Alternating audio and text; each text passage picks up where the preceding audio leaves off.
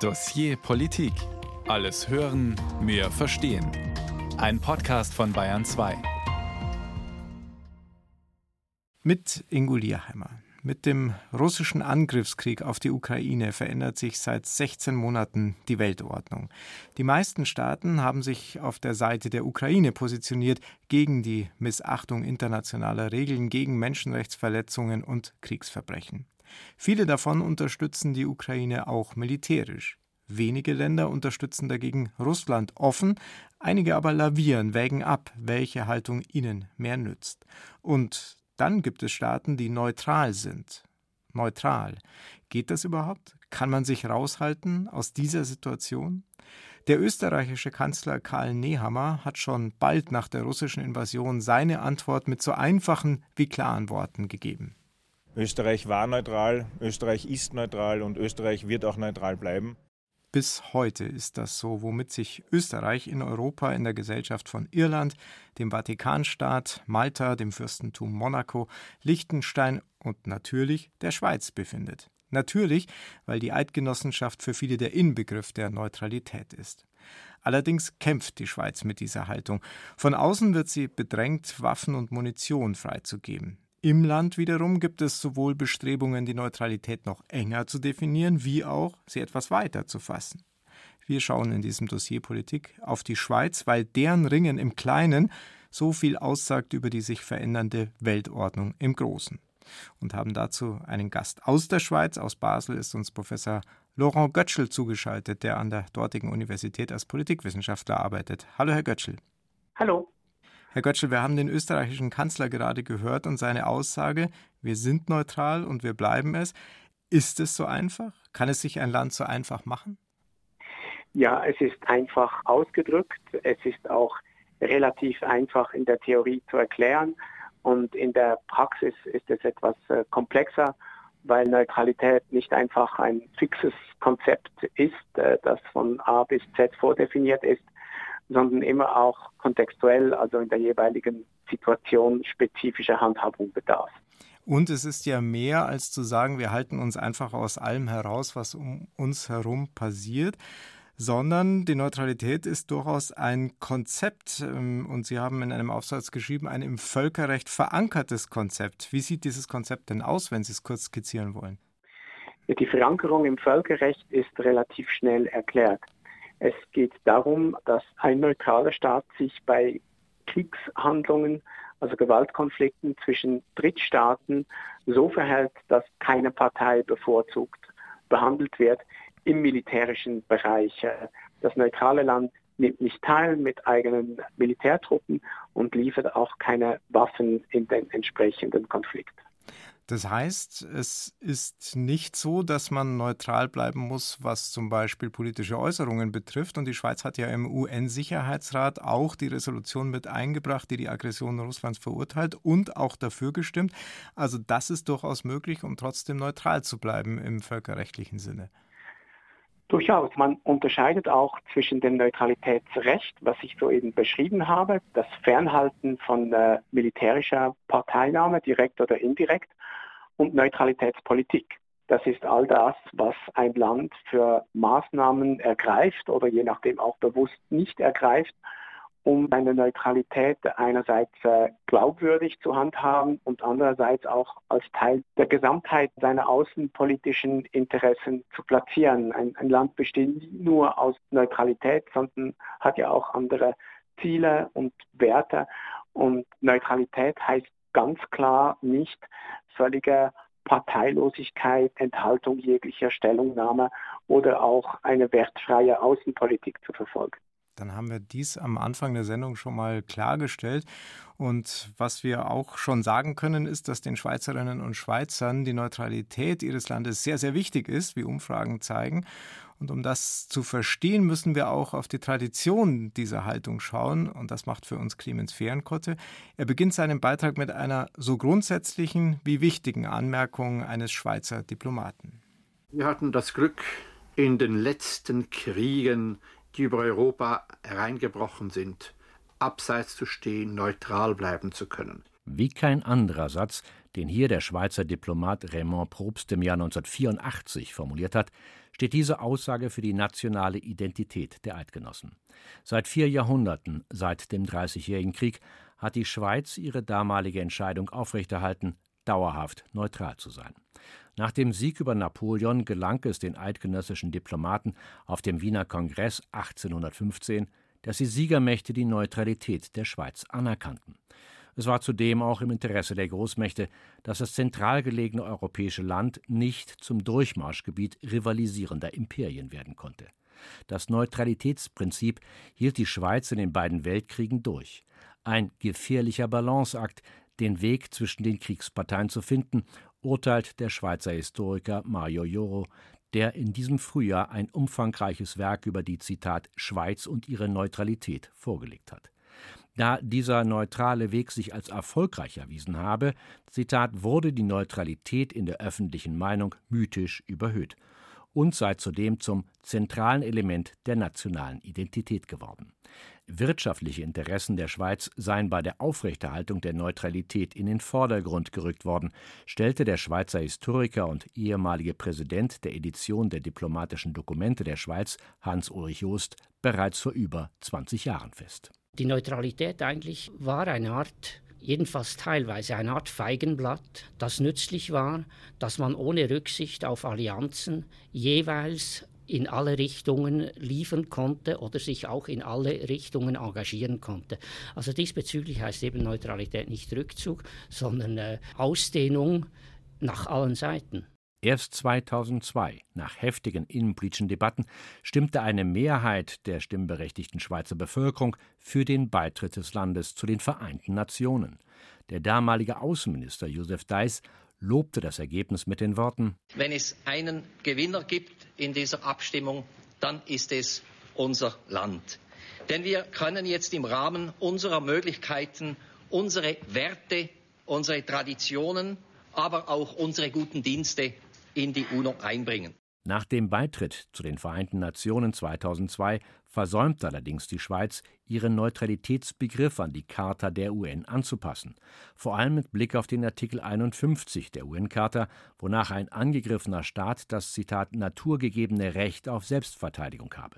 Jetzt, nach dem russischen Angriffskrieg gegen die Ukraine, wird die Schweiz von diesem Versäumnis eingeholt so sabotiere das Zitat exzessiv rigorose Waffenausfuhrgesetz, das eine Wiederausfuhr verbietet, den Artikel 51 der UN-Charta, so die Analyse des Schweizer Historikers Mario Jorio. Sein Fazit, Zitat, die heutige Umsetzung der Neutralität stößt im In- wie Ausland auf Unverständnis.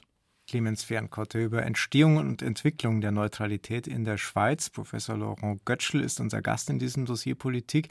Wir haben gerade am Ende gehört, dass die heutige Ausformung der Neutralität bei vielen auf Unverständnis stößt. Da kommen wir noch im Detail drauf, Herr Götschel. Aber wir wissen auch aus Umfragen, dass diese Neutralität einen sehr, sehr hohen Wert für die Schweizerinnen und Schweizer hat. Manche sprechen sogar von einer identitätsstiftenden Funktion. Würden Sie das auch so bewerten?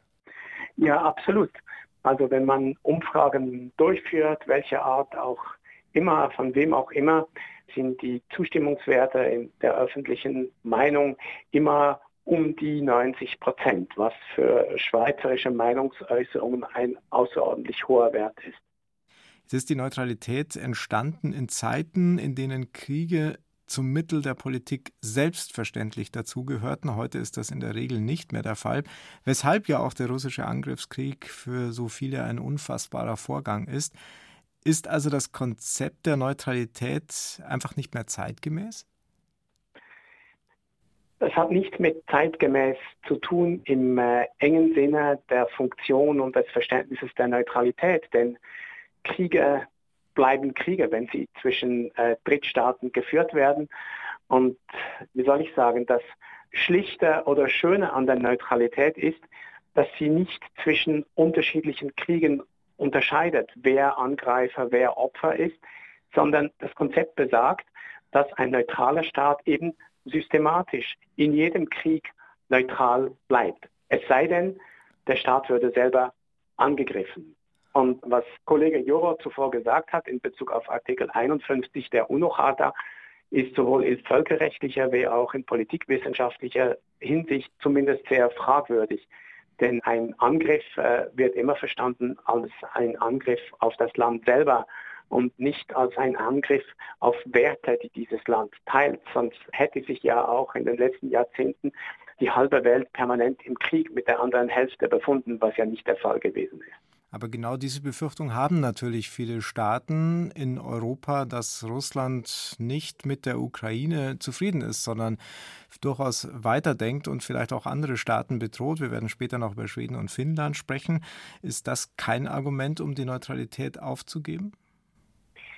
Die Neutralität ist keine Parteinahme zugunsten des einen Akteurs oder des anderen im Sinne, dass man sagt, es sind alle gleich gut oder alle gleich wichtig.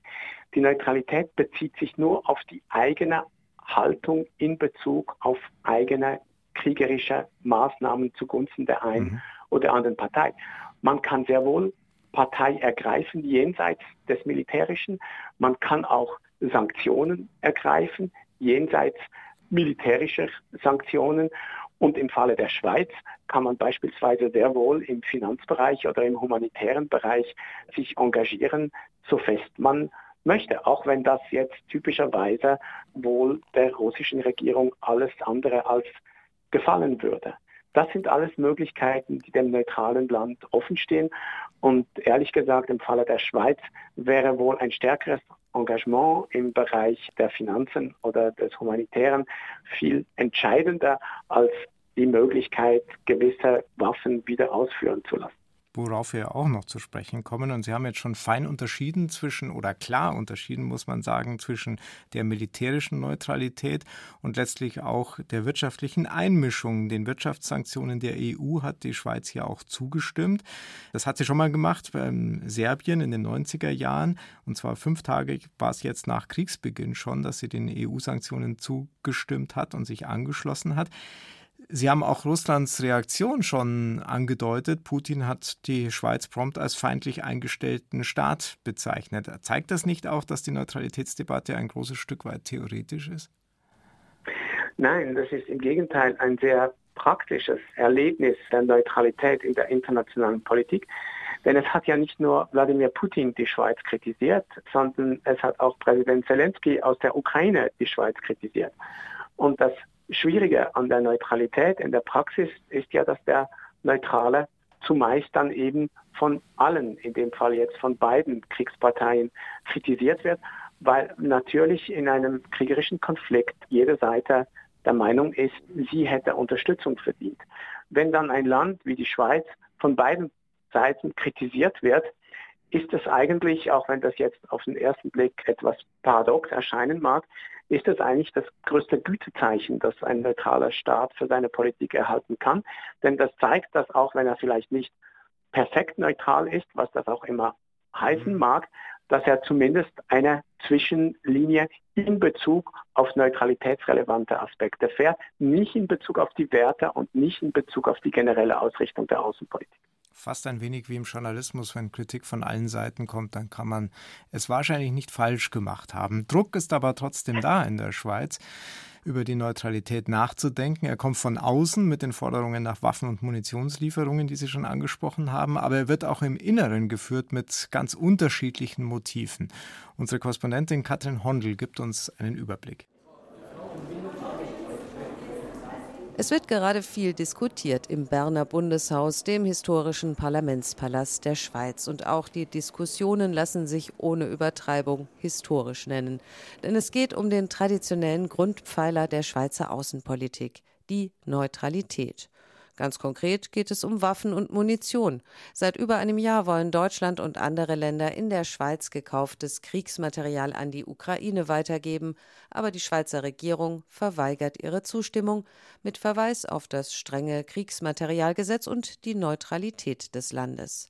Doch während die Regierung kategorisch Nein sagt, sucht das Parlament nach Möglichkeiten für ein Ja. Ja, es fand eine Zeitenwende statt und ich glaube auch, dass die Schweiz sich nun in dieser Debatte nun anders verhält und anders denkt. Sagt die FDP-Abgeordnete Maja Rienica.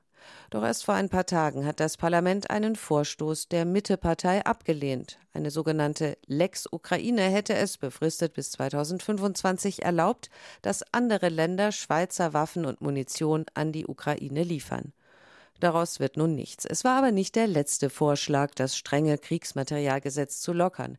Die Sozialdemokratische Partei will Ländern die Wiederausfuhr von Schweizer Waffen ermöglichen, wenn, wie im Fall des russischen Angriffskriegs, die Generalversammlung der Vereinten Nationen einen Bruch der UN-Charta und also das Selbstverteidigungsrecht des angegriffenen Landes bestätigt. Fraktionschef Roger Nordmann. Ich bin nicht sicher, dass wir uns durchsetzen, aber wir denken, dass in einem Fall eines eindeutigen Bruchs der UNO-Charta dass der Wiederausfuhr erlaubt sein sollte. Die Schweizer Regierung jedoch, kritisiert Nordmann, berufe sich in Sachen Neutralität noch immer auf das Hager Abkommen von 1907. Das Hager Übereinkommen hat eine gewisse symbolische Kraft noch, aber er stammt aus einer Zeit, wo es noch legitim war, Krieg zu erklären, vor dem Ersten Weltkrieg. Und dadurch, dass die Schweiz eigentlich von den beiden Weltkriegen verschont wurde, gibt es ein bisschen ein Missverständnis. Man hat eigentlich nicht wirklich verstanden, was geschehen ist nach 1945, wo die Welt gesagt hat, nie wieder. Wir gründen die UNO. Und das hat die Schweiz sehr lange nicht verstanden. Das ist doch krass.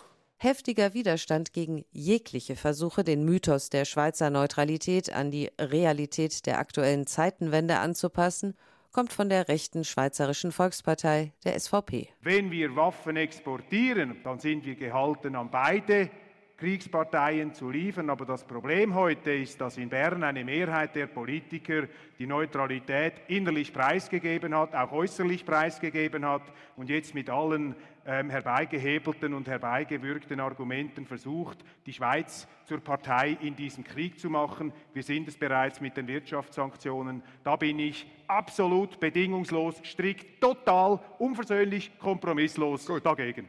So sprach SVP-Nationalrat Roger Köppel am vergangenen Samstag in Bern beim Verein Pro Schweiz. Der hat eine sogenannte Neutralitätsinitiative lanciert. Weil sie faktisch dem Aggressor hilft, sei diese Initiative aber eigentlich eine Pro-Putin-Initiative, sagte kürzlich in einem Zeitungsinterview der Historiker Marco Iorio, Autor eines Buchs über die 400-jährige Geschichte der Schweizer Neutralität. Die Schweiz führt eine historische Debatte und strapaziert nicht nur die Geduld ihrer westlichen Partner, sondern auch vieler Menschen im eigenen Land. Überall, wo Krieg ist, sollte sich ein Anführungszeichen neutrales Land nicht mehr neutral zeigen, sondern auf die Seite stellen von denen, die angegriffen wurden. Das, was jetzt die Schweiz macht, ist so ein halbes Ding, finde ich. Man profitiert eigentlich sonst von der Waffenproduktion will jetzt aber nicht liefern. Ich denke, dass der Fall der Ukraine jetzt schon ein bisschen ein Spezialfall ist, dass die Schweiz eigentlich sagen kann, doch, ich werde mich schon ein bisschen mehr engagieren, aber trotzdem versuchen, diese Neutralitätswerte beizubehalten. Nach einer aktuellen Umfrage der ETH Zürich bekennen sich mehr als 90 Prozent der Schweizerinnen und Schweizer zur Neutralität. Mehr als die Hälfte aber, genau 55 Prozent, befürworten auch eine Annäherung an die NATO. Und eine knappe Mehrheit findet, dass die Neutralität dies zulässt. Sehr nachdenkliche Stimmen von Schweizer Bürgerinnen und Bürgern zur Neutralität am Ende des Beitrags von Katrin Hondel aus Genf. Professor Laurent Götschl ist unser Studiogast im Dossier Politik und wir haben, Herr Götschl, in diesem Beitrag auch gehört, dass es eine Volksinitiative gibt, gestartet unter anderem von der rechten SVP mit dem Ziel der Schweizer Volkspartei, muss man dazu sagen, mit dem Ziel, die Verfassung zu ändern. Die Neutralität des Landes soll festgeschrieben werden als immerwährend und bewaffnet und eine Teilnahme an Sanktionen gegen Friedensbrecher nur unter dem Dach der Vereinten Nationen möglich sein. Das dürfte Putin sehr freuen, oder? Ja, im konkreten Fall dürfte es äh, Wladimir Putin sicher freuen. Aber äh, die Initiative ist ja generell gefasst. Und die Idee zur Lancierung äh, dieser Initiative stammt auch aus einer früheren Zeit. Also das sollte man jetzt nicht nur auf diesen Konflikt hin bewerten. Persönlich denke ich, dass das äh, eine in Anführungszeichen gefährliche Initiative ist, weil sie vor allem aus der Perspektive der lancierenden Gruppen gar nicht so extrem ausgefallen ist wie frühere Vorstöße, die schon aus dieser politischen Ecke gekommen sind. Deswegen sehe ich durchaus auch eine gewisse Erfolgschance dieses Vorhabens. Ich finde das allerdings schlecht, weil Außenpolitik nicht in der Verfassung festgeschrieben werden sollte. Außenpolitik muss äh, als flexibles Instrument in der Handhabung der Regierung verbleiben. Deswegen ist es keine gute Sache. Was sind denn die Motive der Schweizer Volkspartei? Die Schweizer Volkspartei hat einen gesunden Reflex schon seit Jahrzehnten, gewisse konservative, bewahrende Werte, Ausrichtungen der Außenbeziehung der Schweiz, sei das jetzt im Hinblick auf die europäische Integration, sei das im Hinblick auf äh, die globale Ebene, das Völkerrecht, sei das jetzt im Hinblick auf die Neutralität, politisch äh, zu bewirtschaften. Ich denke sicher, dass es äh, viele Vertreter dieser Partei gibt, die die Neutralität wirklich auch in einem engeren Korsett festhalten, bewahren möchten, als dies bisher von der Regierung gehandhabt wird. Aber es sind natürlich auch andere Elemente mit von der Partie, wie das zuvor auch in einem Beitrag erwähnt wurde, also wirtschaftliche Interessen im Umgang mit der Neutralität, genauso wie dies in früheren Jahrzehnten der Fall war, allerdings schon seit längerem nicht mehr in diesem Ausmaß praktiziert wird. Ist das nicht auch ein Angriff auf die Charta der Vereinten Nationen? Nein, eben nicht, weil eben die Entscheidungen der Vereinten Nationen vorbehalten würden. Also die Initiative der SVP stellt sich auf den Stand 2002, 1992, also 1992 hatte die Schweizer Regierung beschlossen, von diesem Zeitpunkt an systematisch politische, wirtschaftliche Sanktionen der Vereinten Nationen auch zu übernehmen, obwohl es dann noch zehn Jahre dauerte, bis die Schweiz dann tatsächlich den Vereinten Nationen beigetreten ist. Früher war ja die äh, Schweizerische Volkspartei systematisch gegen einen Beitritt der Schweiz zu den Vereinten Nationen. Die Schweizerische Volkspartei hat sich auch jetzt erst kürzlich gegen den Einsitz der Schweiz als nicht permanentes Mitglied im UNO-Sicherheitsrat eingesetzt. Sie ist beide Male gescheitert und indem sie die UNO-Sanktionen vorbehält, geht sie quasi jetzt einen Schritt weiter bzw. springt über ihren Schatten. Also das, was die SVP vorschlägt, wäre eben durchaus mit der Charta der Vereinten Nationen zu vereinbaren. Es wäre allerdings nicht mit einem Nachvollzug außen sicherheitspolitischer Entscheidungen der Europäischen Union vereinbar, wie das jetzt die Schweiz mit der Übernahme der Sanktionen im Falle der Ukraine gemacht hat. Unser Gast in dieser Sendung ist Professor Laurent Götschel, Politikwissenschaftler und Friedensforscher an der Universität Basel. Die Schweiz ringt um ihre Neutralität und es stellt sich, Herr Götschel, über all diesen Debatten ja eine grundsätzliche Frage, nämlich darf man überhaupt neutral bleiben angesichts eines Angriffskriegs in Europa im 21. Jahrhundert? Die deutsche Außenministerin Annalena Baerbock hat auf der Münchner Sicherheitskonferenz in diesem Jahr wörtlich gesagt, Neutralität ist keine Option. Ja, Frau Baerbock ist ja auch Außenministerin Deutschlands und nicht der Schweiz oder, oder Irland. Sie hat das aber durchaus mit Blick auf andere Länder gesagt, die eben die Neutralität gewählt haben. Genau, aber diese Staaten, und damit unterstelle ich jetzt der deutschen Außenministerin auch noch etwas, ohne dass sie sich jetzt direkt rechtfertigen kann, aber ich denke, sie hat das nicht nur auf die militärische Ebene gemünzt, sondern er hat auch grundsätzlich die politische, wirtschaftliche Gesamthaltung eines Landes gemeint und vielleicht auch auf die Wertefrage angespielt. Es kann für die Schweiz, so wie ich sie beurteile, keine wertmäßige Neutralität in Bezug auf diesen Konflikt geben. Das hat es auch nie. Es gibt auch kaum innenpolitische Akteure, die so etwas verlangen würden. Neutralität im militärischen Sinne ist aber eben gerade so definiert, dass die Art des Konflikts, wer wen angreift, eben keine Rolle spielt. Deswegen ist eine Aussage, die besagt, in diesem Konflikt kann es keine Neutralität geben, keine sinnstiftende Aussage im Hinblick auf das Verständnis des Konzepts der Neutralität. Es gibt nur eine Ausnahme, so wie sie jetzt heutzutage als Neutralität gehandhabt wird. Das ist die kollektive Sicherheit.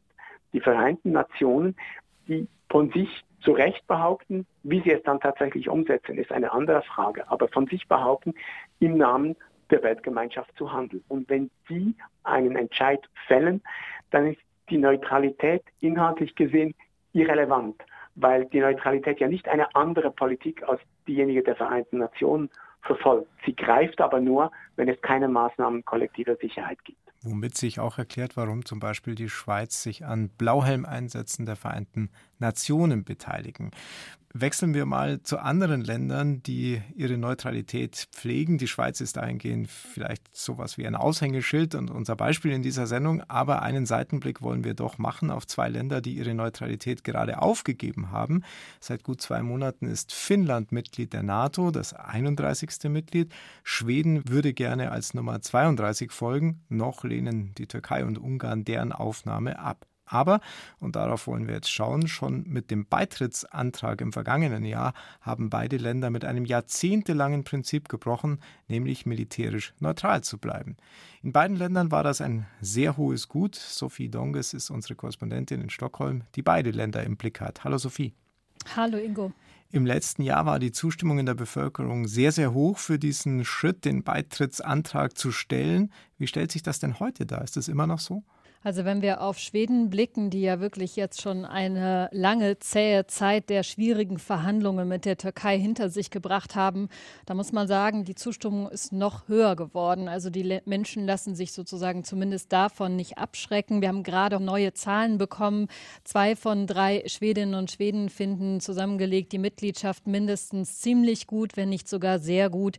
Nur noch knapp neun Prozent lehnen das ab. Und gleichzeitig ist auch eine Studie der Uni Göteborg veröffentlicht veröffentlicht worden und das fand ich schon sehr interessant. Da steht drin, die veränderte Haltung der öffentlichen Meinung gegenüber der NATO hier im Frühjahr 2022, das ist der größte und schnellste Meinungswandel, den es bisher in der politischen Geschichte Schwedens gab, den man bisher hier gemessen hat.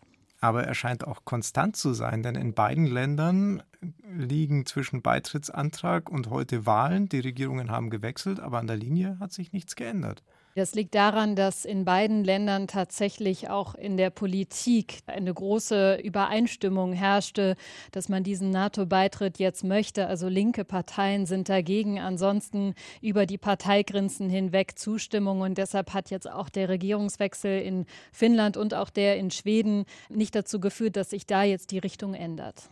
Jetzt sind sowohl Finnland wie auch Schweden zwei Länder, die ihre neutrale Haltung politisch längst aufgegeben haben, spätestens durch den EU-Beitritt 1995 und die auch beide mit der NATO eng kooperiert haben.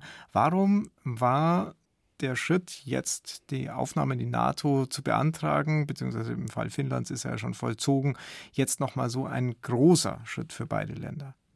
Also man muss tatsächlich beide Länder da nochmal separat betrachten, weil das war ganz anders in Finnland, als es zum Beispiel in Schweden war. Ich fange mit Schweden mal an.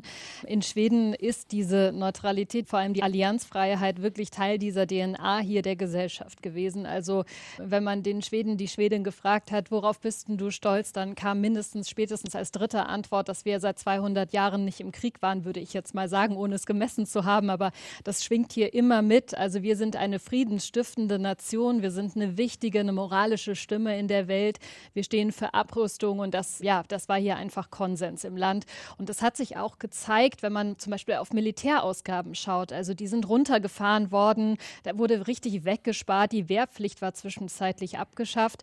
Aber schon seit 2014 hat sich das auch deutlich wieder geändert. Also seit dieser Krim-Invasion und man hat sich auch der NATO seitdem durchaus schon sehr angenähert. Also Schweden und auch Finnland waren an Übungen beteiligt, waren auch immer wieder zu Gast bei Treffen. Und in Finnland wiederum, als diese Entscheidung kam, Mitglied der NATO werden zu wollen, hatte ich das Gefühl, das Ganze ist viel nüchterner. Also Finnland hat eine lange Grenze, diese immer wieder beschriebene 1300 Kilometer lange Grenze zu Russland. Der russische Winterkrieg 39-40, der ist bei vielen Menschen einfach im Hinterkopf. Das Militär ist im Gegensatz zu Schweden eben immer gut finanziert gewesen gewesen. Also Finnland verfügt beispielsweise über eine der größten Artillerien in ganz Europa. Und man sagt auch so ein bisschen, die Finnen damals unter der Regierung Sanna Marin, die sind so losgaloppiert in Richtung NATO. Da sind die Schweden fast ein bisschen überrumpelt worden und so ein bisschen mitgezogen worden. Also vielleicht wäre das hier sonst auch gar nicht so schnell gegangen. Aber die Schweden sind, wie du erzählt hast, ja nach wie vor überzeugt von diesem Schritt, der im Moment noch blockiert wird von Ungarn und vor allem von der Türkei. Deren Präsident Erdogan fordert von Schweden ein härteres Vorgehen gegen kurdische Aktivisten, die er als Terroristen bezeichnet. Schweden hat darauf auch schon reagiert, hat türkische Staatsbürger an Ankara ausgeliefert, hat auch die Terrorgesetzgebung verschärft. Sophie, wie weit geht die schwedische Regierung und trägt die Bevölkerung diesen Kurs mit? Also die Bevölkerung will ja mehrheitlich in Teil der NATO werden. Auf der anderen Seite gibt es auch Umfragen, die zeigen, dass die Bevölkerung mehrheitlich nicht möchte, dass Schweden seine demokratischen Werte aufgibt oder dass jetzt gar die Türkei Einfluss auf die Politik hier nehmen könnte. Ich habe ein bisschen das Gefühl, wenn ich mir den Diskurs hier anschaue, dann ist der Wille aber beizutreten stärker als der Protest. Den nimmt man doch sehr äh, gering wahr. Der kommt vor allem von kurdischer Seite und von dieser dieser Seite ist er lautstark. Ähm, du hast es ja gerade angedeutet, das neue Antiterrorgesetz seit dem 1. Juni in Kraft. Das ist hier sehr umstritten im Land. Ähm, der Legislativrat beispielsweise, das ist ein juristisches Gremium, was neue Gesetze bewertet, ähm, anschaut und der Regierung dann eine Empfehlung gibt die haben das im Grunde genommen in Grund und Boden gestampft. Die haben gesagt, es kann eine, zu einer weitreichenden Kriminalisierung führen. Es sei nicht notwendig. Man habe doch ausreichende Terrorgesetze. Das, dieser Rat hat empfohlen, dieses Gesetz so nicht umzusetzen. Es ist aber trotzdem beschlossen worden und zwar übrigens auch über Parteigrenzen hinweg. Auch die Sozialdemokraten aus der Opposition heraus haben das mitgetragen. Und jetzt ist die Sorge, das hat uns ein Anwalt beispielsweise erzählt, der viele kurdische Mandanten hat, dass sie sagen, wir, wir können jetzt gar keine politische Arbeit mehr leisten. Wir können eigentlich nichts mehr machen, weil wir haben Angst, dass wir eben dann auch unter dieses Gesetz fallen und am Ende bestraft, vielleicht sogar abgeschoben werden können. Da muss man jetzt ein bisschen warten, ja, wie so die nächsten Wochen sich entwickeln, welche Präzedenzfälle da geschaffen werden. Blicken denn die Menschen in beiden Ländern auf neutrale Vorbildsländer wie zum Beispiel die Schweiz? Tatsächlich gibt es diese Debatte hier gar nicht mehr. Ähm, brauchen wir Allianzfreiheit noch? Brauchen wir noch Neutralität? Und das liegt, glaube ich, daran, dass in Finnland wie auch in Schweden eben die große Mehrheit der Bevölkerung dafür ist, dieser NATO beizutreten, einfach aus einem Sicherheitsgefühl heraus. Also der Blick Richtung Österreich oder Schweiz, der spielt hier im Moment überhaupt keine Rolle. Vielen Dank, Sophie die ARD-Korrespondentin in Stockholm ist und uns erzählt hat, wie Schweden und Finnen mit der von ihnen aufgegebenen Neutralität umgehen. Vielen Dank. Professor Laurent Götschel ist unser Gast im Dossier Politik und hat auch zugehört. Herr Götschel, ich würde mal eine hypothetische Frage anschließen, obwohl die für Wissenschaftler immer gar nicht so gut ist. Aber trotzdem, wäre denn die Haltung der Schweiz eine andere, wenn klar wäre, dass Russland als nächstes auch durchaus auf die Eidgenossenschaft zielen könnte, so wie es Finnen und Schweden empfinden? Ganz sicher hat die geopolitische Lage der Länder eine Rolle und auch die Geschichte der Länder. Wie richtig gesagt wurde, haben sich Finnland und äh, Schweden schon nach der politischen Wende in Europa, also nach 1989, vom Konzept der Neutralität etwas entfernt, haben eine pragmatischere, engere Haltung gefahren in Bezug auf die Ausrichtung ihrer Außen- und Sicherheitspolitik. Und sie sind jetzt natürlich der Wirkungsmacht des russischen Verhaltens viel näher ausgesetzt, als das für die Schweiz der Fall ist. Also das könnte durchaus auch sein, dass dann die Haltung eine andere wäre. Wie ist es denn mit der militärischen Neutralität, wenn wir auf die Schweiz blicken? Eigentlich ist diese Aufgabe im Moment keine Option. Andererseits ist das nicht schon passiert, allein schon dadurch, dass die Schweiz seit 99 am KFOR-Einsatz im Kosovo beteiligt ist, unter NATO-Kommando oder auch seit 96 Teil des NATO-Programms Partnerschaft für den Frieden. Und es gibt noch einige Beispiele mehr. Ja, die Schweiz ist sich schon seit langem durchaus bewusst, dass sie aufpassen muss, nicht als unsolidarisch zu gelten. Und sie hat auch ihre außen- und sicherheitspolitischen Ziele und die entsprechenden Konzepte im Laufe der Zeit ganz klar in Richtung vermehrter Kooperation ausgerichtet. Ein neutrales Land darf nicht einem Militärbündnis beitreten. Das geht aus logischen Gründen nicht, weil man nicht zwei sich diametral widersprechende Versprechen gleichzeitig machen kann. Ich werde im Falle eines Krieges nicht Partei ergreifen militärisch und ich werde im Falle eines Angriffs auf diese und diese und diese Staaten garantiert diese Länder unterstützen. Das geht nicht. Aber dass ein neutrales Land mit anderen Staaten bilateral, multilateral, inklusiv mit einer Militärallianz wie der NATO gewisse Einsätze, die nichts mit der kollektiven Verteidigung zu tun haben, durchführt, bis hin zu Entwicklungen, die die Zusammenarbeit befördert, dem steht aus neutralitätsrechtlichen Gesichtspunkten nichts im Wege. Jetzt haben Sie betont, dass die Neutralität ein sinnvolles Konzept ist, solange Kriege geführt werden, weil sie eben im Völkerrecht gründet und auch friedliche Mittel priorisiert, haben dazu aber auch gesagt, dass die Neutralität ein ergänzendes Konzept ist. Das heißt, es sollen nicht alle sich für die Neutralität entscheiden, sondern es ist gut, wenn es die Schweiz und ein paar andere Länder tun, aber es soll auch noch welche geben, die vielleicht die Waffe in die Hand nehmen. Habe ich Sie richtig verstanden? Ja, also man kann natürlich auch Visionen entwickeln. Wissenschaftler dürfen das ja auch. Und man, äh, es gab so in der Zwischenkriegszeit, also zwischen dem Ersten und Zweiten Weltkrieg, gab es im, im skandinavischen Raum den einen oder anderen Autor, der das Konzept der kollektiven Neutralität entwickelte. Und besagte, dass eigentlich ganze Staatengruppen neutral sein könnten. Und wenn man es rein theoretisch zu Ende denkt, ich meine, wenn die ganze Welt neutral wäre, dann, dann wäre es äh, schön. Dann wäre es schön, ja. Aber es ist nicht realistisch. Und von dem her gesehen ist Neutralität tatsächlich etwas, das sich für gewisse Staaten anbietet, für, für andere nicht. Es gibt auch unterschiedliche Verständnisse der Neutralität. Aber ich denke, die Grundhaltung muss sein und die ist eigentlich auch im Kern der Neutralität eingebaut. Ich meine, Neutralität muss als sinnvoll erachtet werden von relevanten Drittstaaten. Sonst führt die Neutralität ja nirgendwo hin, denn im Kern ist sie ja ein sicherheitspolitisches Konzept und soll dafür sorgen, wie das zuvor äh, der frühere Schweizer Staatssekretär Raymond Probst gesagt hat, dass das Land nicht in Kriege verwickelt wird. Und dafür erbringt das Land andere Leistungen zugunsten der Weltgemeinschaft und es sollen sehr wohl andere Staaten oder internationale Verbünde bereit sein, auch, auch militärisch für Ordnung zu sorgen. Also Neutralität ist nicht per se ein pazifistisches Konzept, ganz und gar nicht, schon gar nicht im Falle der Schweiz, wo es nicht nur um die dauernde, sondern um die dauernde bewaffnete Neutralität geht.